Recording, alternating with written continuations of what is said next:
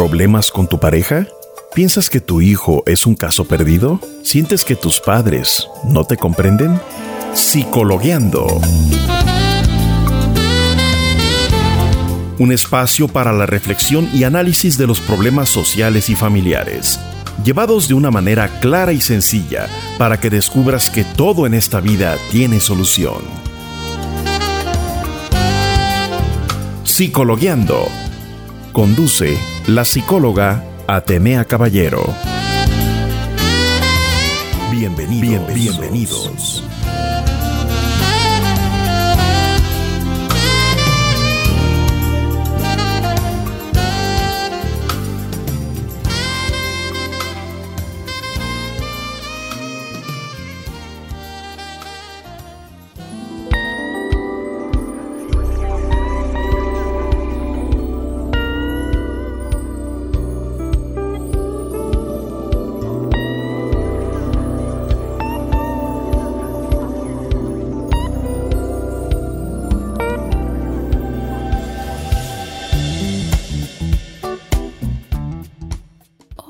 ¿Cómo están?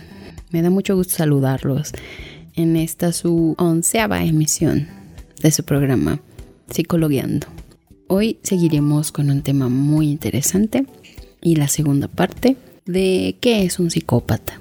Hoy hablaremos de los psicópatas y las relaciones, el cómo tratar con psicópatas y también platicaré acerca de la gran mayoría de las características que tienen este tipo de personas.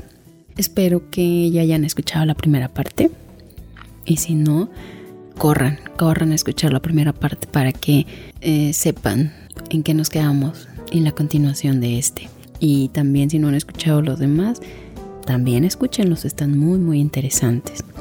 Hoy hablaré acerca de los psicópatas y las relaciones. En este terreno el psicópata se acerca mucho más al psicótico, a pesar de que en apariencia posee completamente su capacidad de razonar determinada y probada por todos los medios de la psicología clínica, el psicópata demuestra una inhabilidad para comprender el significado y la significación de su comportamiento hacia los demás y para juzgar las probables reacciones a su comportamiento. Se asombra a menudo de encontrarse con que la gente se siente ofendida por sus hazañas. Para él, no entiende, no entiende por qué la gente se siente asombrada, ofendida y obviamente tampoco entiende las reacciones de las otras personas. Digamos que él no posee esta habilidad social de poder distinguir la emoción en el otro que genera tanto su comportamiento como su discurso. Robert Hare es un doctor en psicología e investigador de renombre en el campo de la psicología criminal. Él dice que las mujeres histriónicas son particularmente atraídas por y vulnerables a los hombres psicopáticos. La mujer histérica con desorden de la personalidad es propensa a enamorarse del psicópata. Es capaz de corresponder en este ciclo proyectivo introyectivo predominantemente idealizando al personaje psicopático. Su necesidad de apego y de dependencia complementa el deseo del psicópata de separación y autonomía. El verdadero peligro en cuanto a los psicópatas es que algunas mujeres en especial tienen realmente una predisposición psicológica a encariñarse con ellos, incluso hasta se enamoran de ellos. Estas mujeres, generalmente de personalidad histérica o histriónica, se sienten poderosas cuando se encariñan con el psicópata, sin importar la verdad que se les haya dicho sobre él ni lo que él mismo les haya dicho. Algunas de estas mujeres tienen la fantasía latente de sentir que el psicópata está bajo su control, lo cual obviamente nunca sucederá. Al igual que el narcisista, el psicópata posee una actitud arrogante, desdeñosa y condescendiente. Sin embargo, a menudo, en la etapa inicial en la que seduce a alguien nuevo, su verdadero carácter se mantiene oculto, naturalmente. Es por eso que cuando una mujer advierte a otra mujer que un hombre es un psicópata, su más reciente víctima no será capaz de creer en las historias malas que le cuenten sobre él. Su respuesta será, pero eso no puede ser, él es tan encantador, tan amable, tan agradable, que definitivamente no creen cuando se les advierte de la persona con la que se están relacionando. Así que hay que tener mucho cuidado cuando vemos las señales que platicaba en la primera parte, que es el episodio anterior. Hay que tener mucho cuidado cuando empezamos a ver ese tipo de señales con la persona con la que estamos, con la que vamos a empezar a relacionarnos. Y bueno, hay que huir de ahí rápidamente porque si no, se puede caer en las manos de un psicópata y después es muy, muy difícil salir de, ese juego perverso que él maneja. Eh, bueno, vamos a hablar un poco de cómo tratar a los psicópatas. Aquí es donde viene esta parte un poco fuerte, pero bueno, si tú dejas al psicópata, espera que él sea el tipo que no hace ningún ruido, sino que solamente destruye tu reputación, esparciendo mentiras o bien espera mucha manipulación abierta, una tentativa que al final es para adquirir poder y control.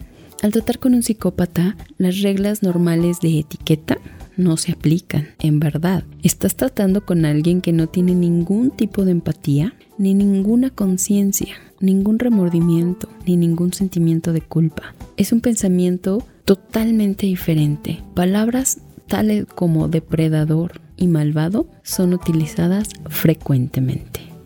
Con él no se puede negociar ni hacer un trato. Puede que los psicópatas se disculpen o muestren remordimiento, solo para salirse con la suya. Pero al final serás apuñalado por la espalda y te darás cuenta de lo superficiales que eran sus palabras. Hacemos una breve pausa y regresamos.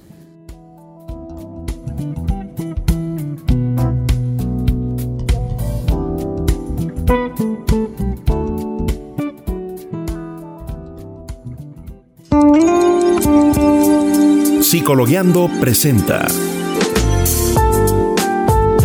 Conceptos de la psicología. Anulación retroactiva. Mecanismo psicológico mediante el cual el sujeto se esfuerza en actuar como si pensamientos, palabras, gestos o actos pasados no hubieran ocurrido. Para ello utiliza un pensamiento-comportamiento dotados de una significación contraria. Se trata de una compulsión de tipo mágico, particularmente característica de la neurosis obsesiva.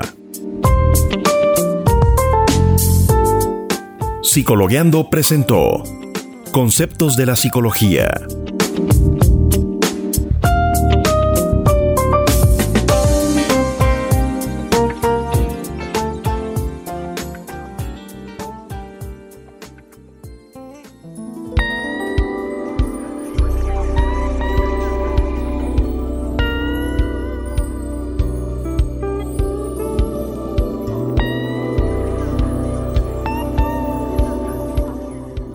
Regresamos de esta breve pausa y continuamos. Seguiré platicando acerca de cómo es tratar con un psicópata.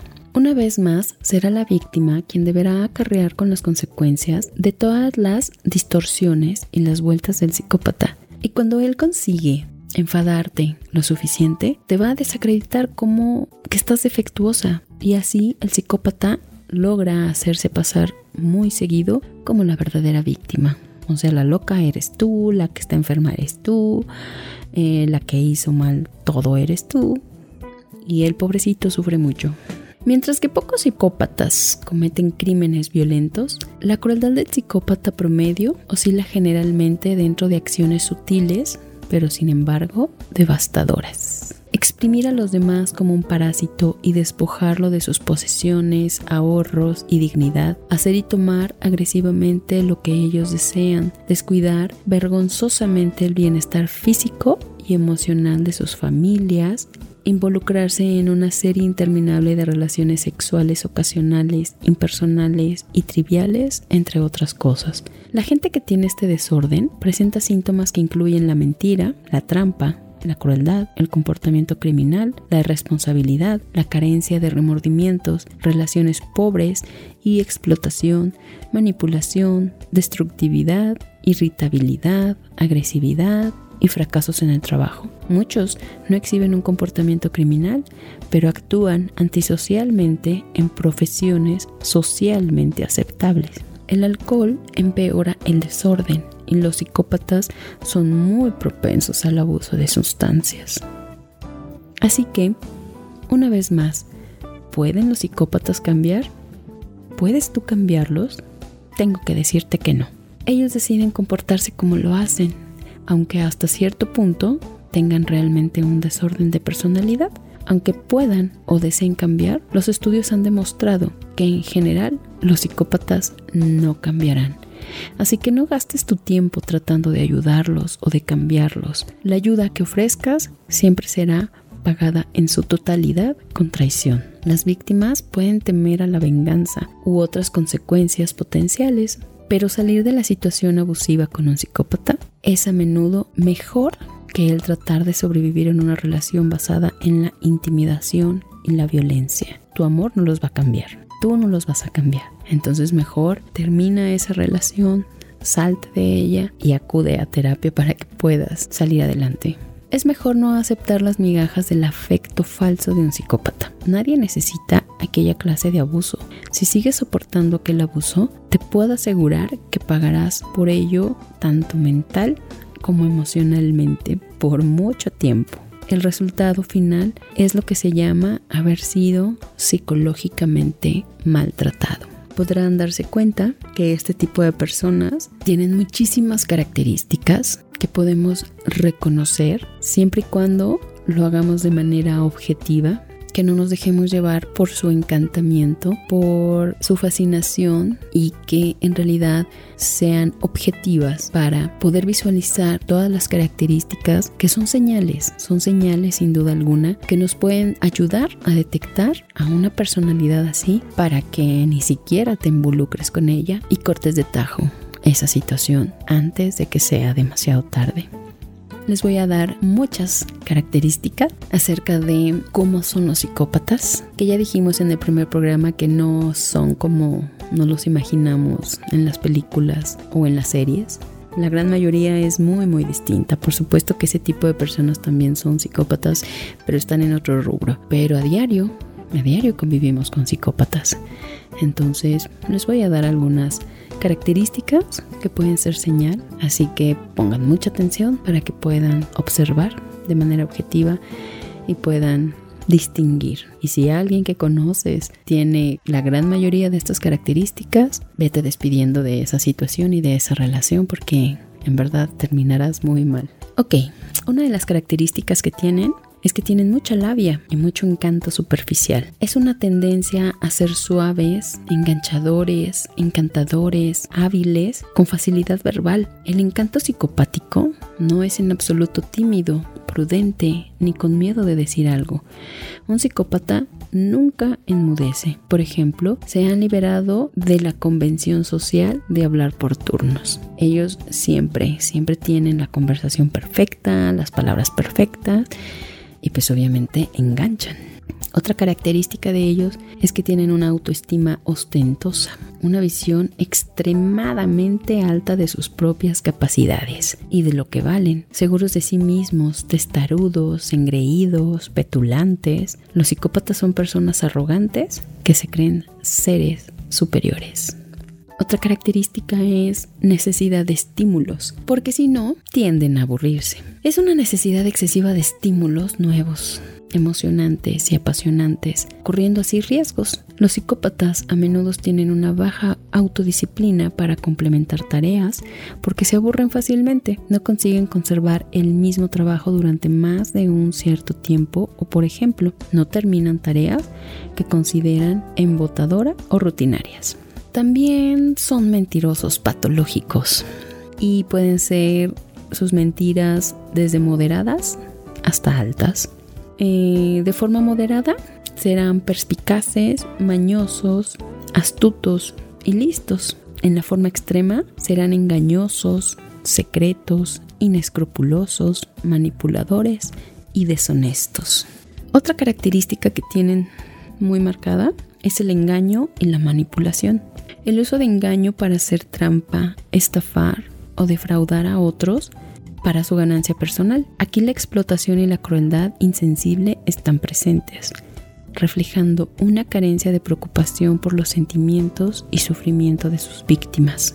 La siguiente característica es una carencia de remordimiento o culpa. Un una falta de sentimientos o preocupación por las pérdidas, dolor y sufrimiento de las víctimas. Tienden a ser indiferentes, desapasionados, fríos y faltos de empatía. Este punto es por lo general demostrado por su desdén hacia las víctimas.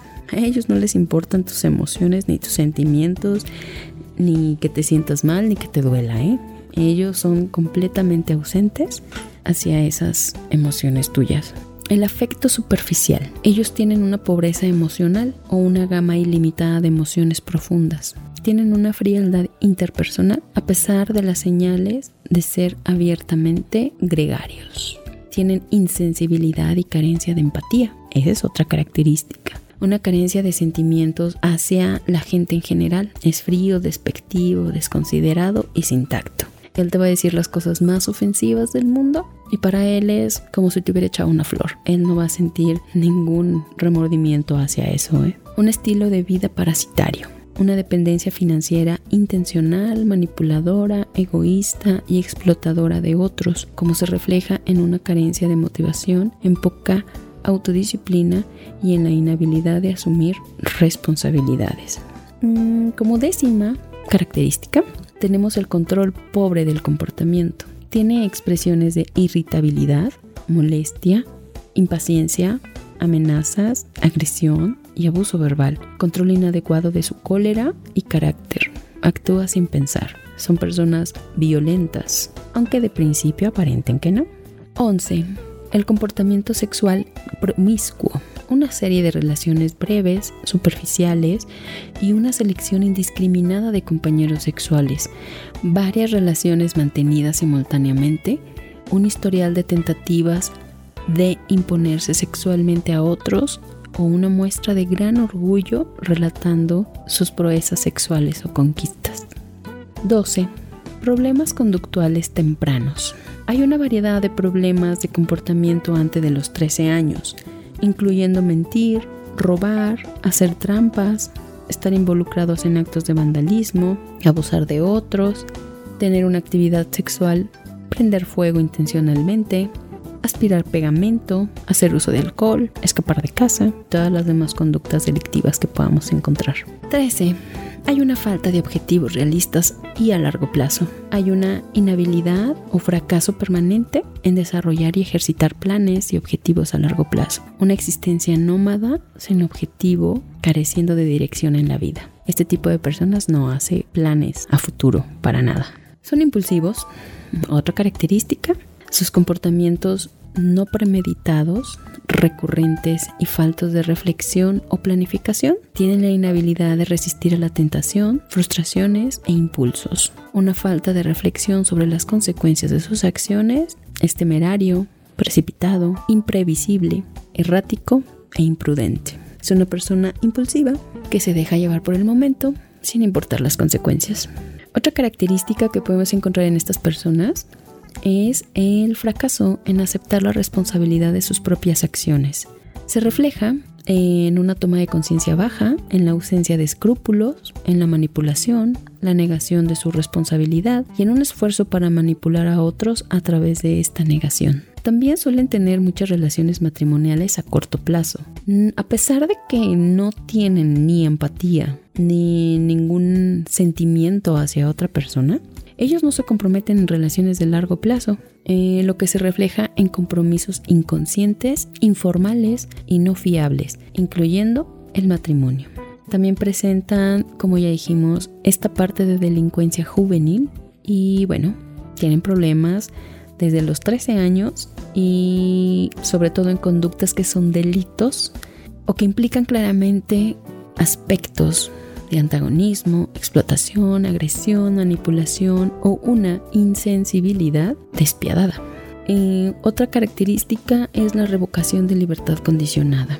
A ellos eh, no les importa estar eh, bajo ninguna regla. Y bueno, una revocación de un periodo de prueba u otra libertad condicional debido a violaciones técnicas, como por ejemplo el descuido, el pocotino o el dejar de presentarse cuando lo llaman. Simplemente no va a las audiencias a firmar o simplemente no le importan las reglas. Y bueno, una última característica está la versatilidad criminal. Eh, una gran diversidad de tipos de ofensas criminales sin importar si la persona ha sido detenida o condenada por su culpa y aparte muestra un gran orgullo de salir indemne de esa situación.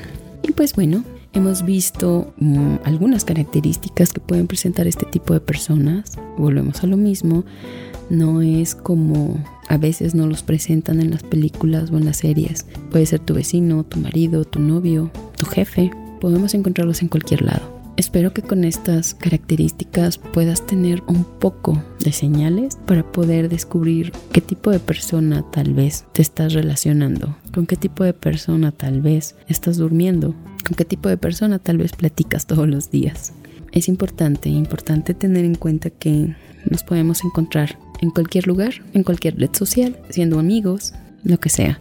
Este tipo de personas de verdad son peligrosas y hay que tener mucho cuidado con ellas. Espero que te hayan servido este tema, espero que te haya gustado y también espero que no te hayas perdido la primera parte para que sepas de qué estamos hablando y pues bueno, ya saben, búsquenme en mis redes sociales, también pueden mandarme un mensajito para saludarme, para pedirme algún tema en específico también para pedirme terapia sin ningún problema y nos ponemos de acuerdo. No se pierdan ningún post, no se pierdan ningún episodio de su podcast Psicologueando y búsquenme en mis redes sociales para, para cualquier situación que necesiten.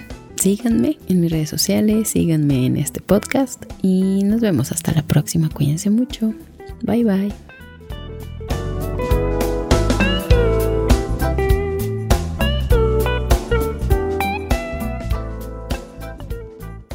¿Problemas con tu pareja?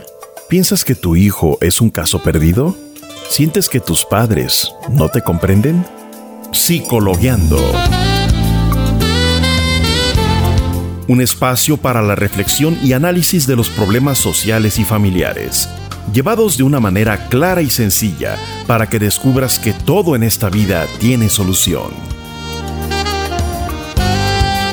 Psicologueando conducido por la psicóloga Atenea Caballero. Te esperamos en la próxima emisión. Hasta la próxima. Hasta la próxima.